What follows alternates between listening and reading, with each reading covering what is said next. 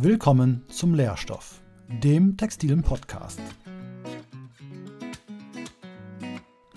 Hier gibt es Informationen rund um den Fachbereich Textil- und Bekleidungstechnik der Hochschule Niederrhein. Wir stellen Ihnen Themen rund um das Studium, die Forschung und die Textilindustrie vor. Wir, das sind Studierende und Professoren aus den deutschen und englischen Bachelorstudiengängen. Viel Spaß!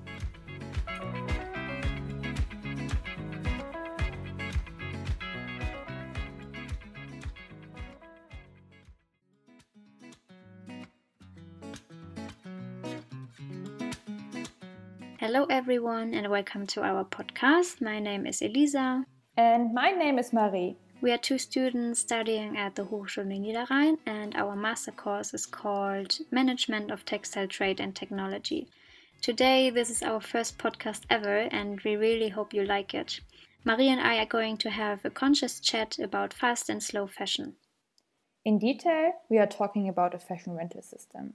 And we are also having a guest here today who will give us some more information and insights about this topic.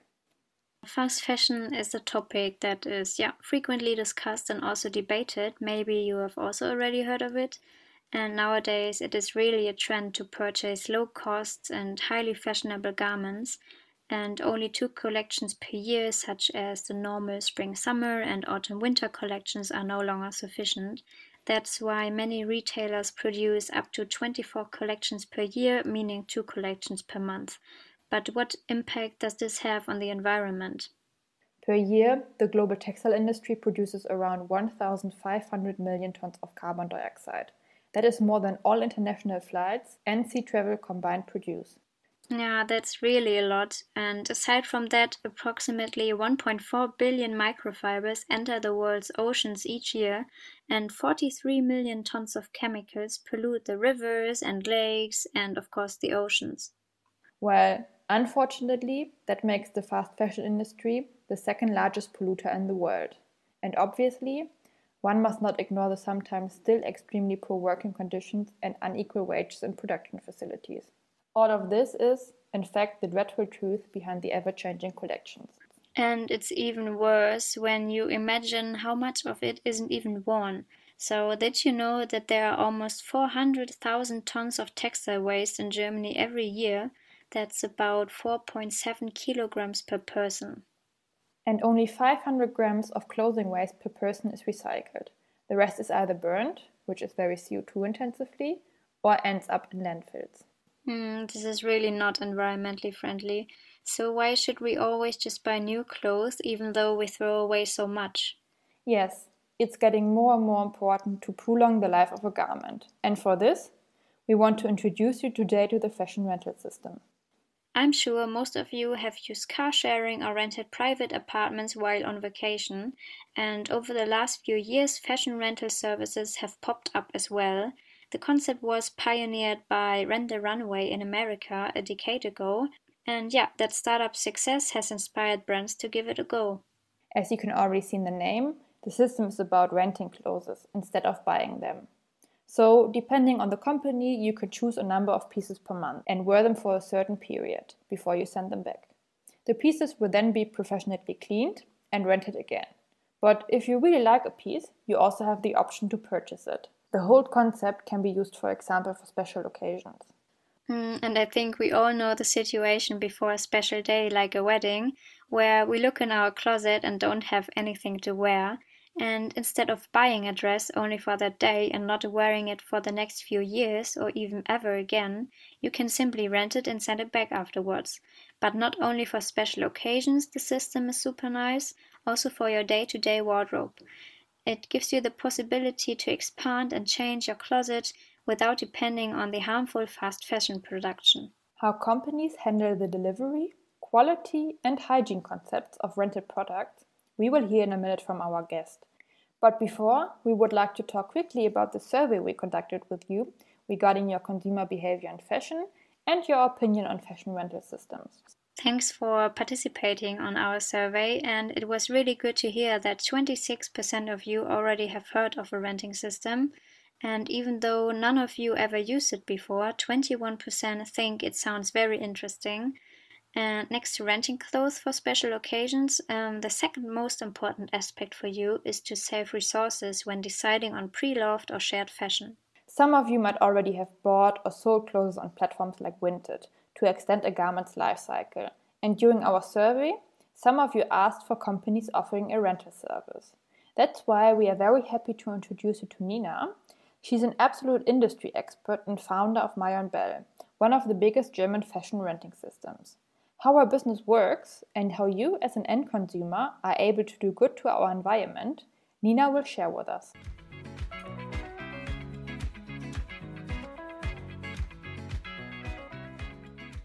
Hi, Nina. Thanks for joining our podcast and giving us a bit more detailed information about the fashion rental system. And before we would start with the questions, would you be so kind as to introduce yourself shortly and maybe also the company Myonbelle?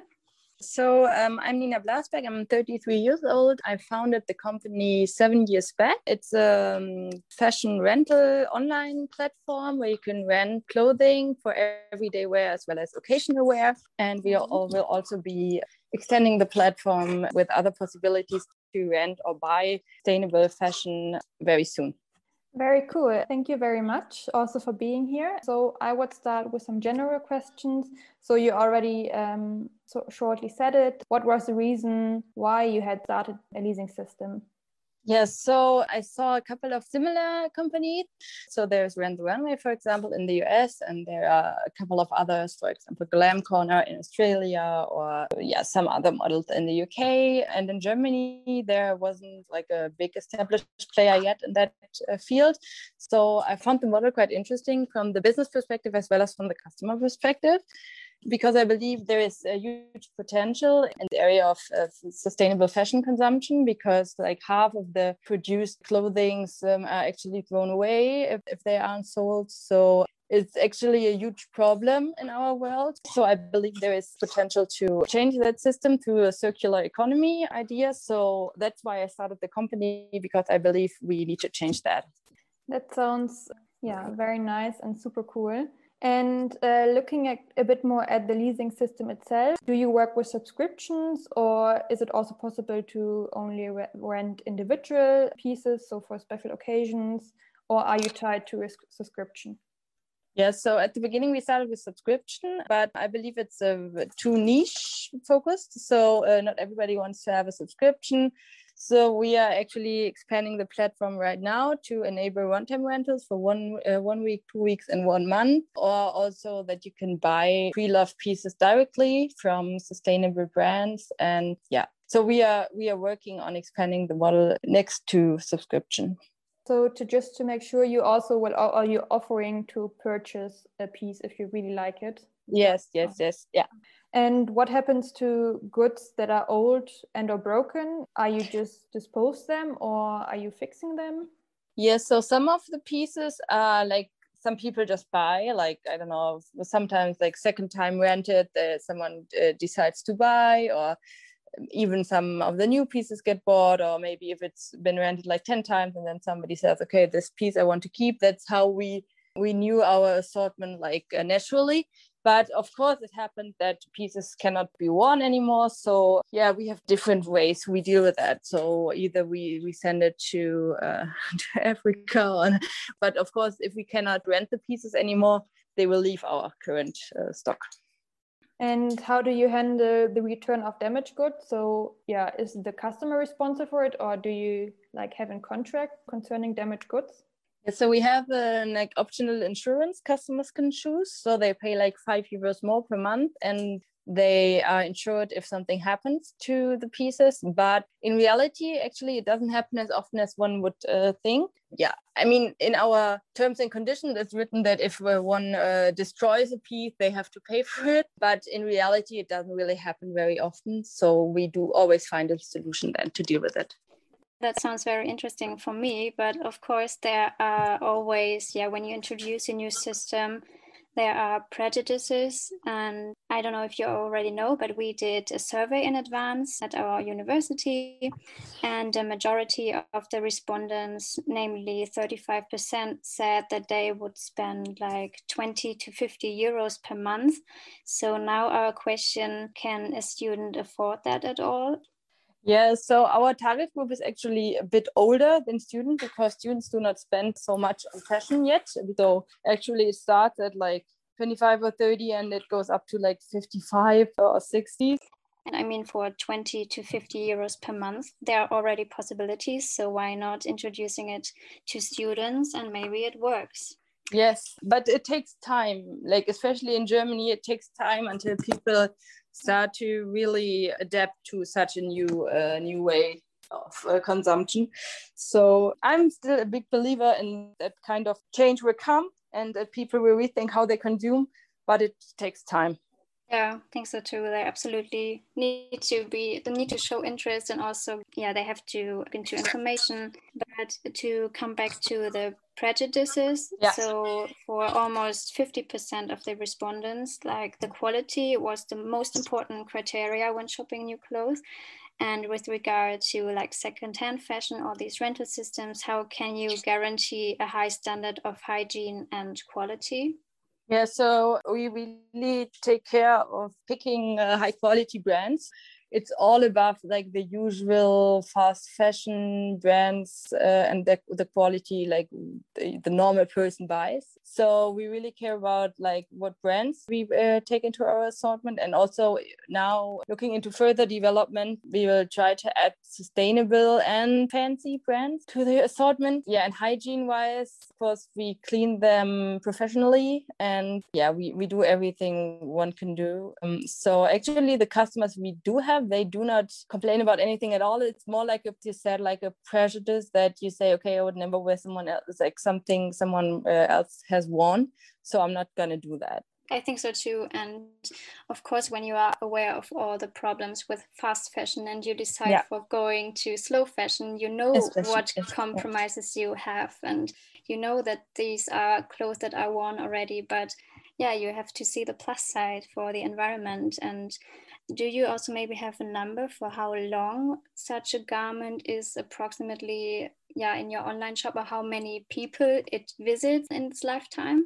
It depends on the piece. Like some pieces get bought out of the boxes like super soon like mm. two three months and they are out of the assortment Others will stay in the assortment maybe like two years, three years. So it can be rented up to like seven or 10 times, but it totally depends on the quality of the clothing and how long the respective customer keeps it and it depends like i cannot say it's generally every piece is rented like 20 times or last like three years or five to four years but the product life cycle is prolonged so the each piece is definitely worn more often than it would be if you have it in your own wardrobe and yeah Yes, it's uh, super interesting. And you already started with the advantages for your customers. So, yeah, why do your customers choose your system and what personal advantages does it have for your customer? Most of the customers they enjoy that they can wear pieces they usually couldn't buy or they didn't want to buy, so they can actually wear more. They can expand their own closet and they can try out styles uh, which they wouldn't have bought. Some of them also like that we help them a bit with their styles, so they tell us what they like, but we tell them, okay, maybe you would also like that piece of clothing also they like it that it's that it's sent to home. So if they do not enjoy going in the store they just get their package like every few weeks to their home. They can they can wear it for the weekend. They can wear it a couple of weeks and they can just send it back. But yeah. Okay. And in terms of the fashion level i mean trends are changing faster and faster. How can you guarantee your customers that they have it pieces and current trends yeah okay so we try to buy or like co- cooperate with the brands uh, every season so that we get new styles every season for example and yeah yeah, it's because most of the people maybe think, oh, well, secondhand, that's not fashionable at all. And here yeah. they have the possibility to still follow trends and be sustainable at the same time and not follow the fast fashion. But yeah. Yes. Nice. Um, so, after talking a bit about the advantages for the customers, I would like to come back to sustainability again. Mhm, You mhm. already mentioned some parts, but yeah, Yeah. there are already possibilities in packaging, use recycled or other things, paper without plastic bags for each um, garment. I don't know how you handle it. Yeah, we use paper only, and also we have like a packaging which you can reuse. But also we are looking into alternatives uh, because there are actually packaging companies who are developing uh, more sustainable solutions um, for sending goods.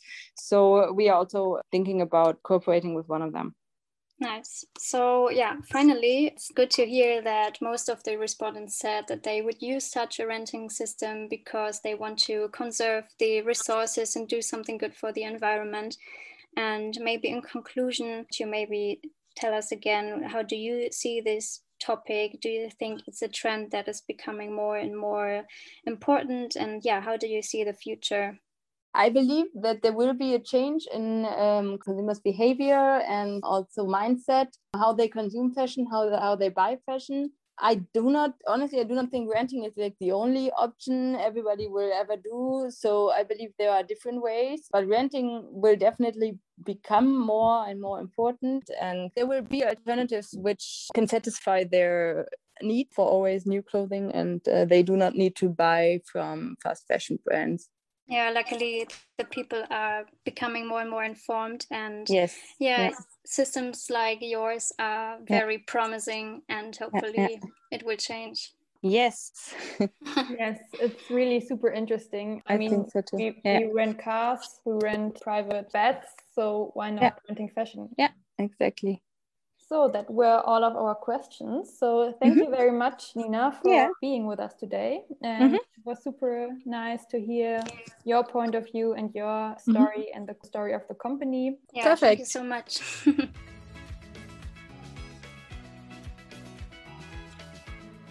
Now we already reached the end of our podcast. For us personally, it was very interesting to talk to Nina, and we hope that you also like the whole topic. If you have any questions that we could maybe answer, please just contact us. And yeah, thank you so much for listening, and maybe see you soon. Bye bye. Bye bye.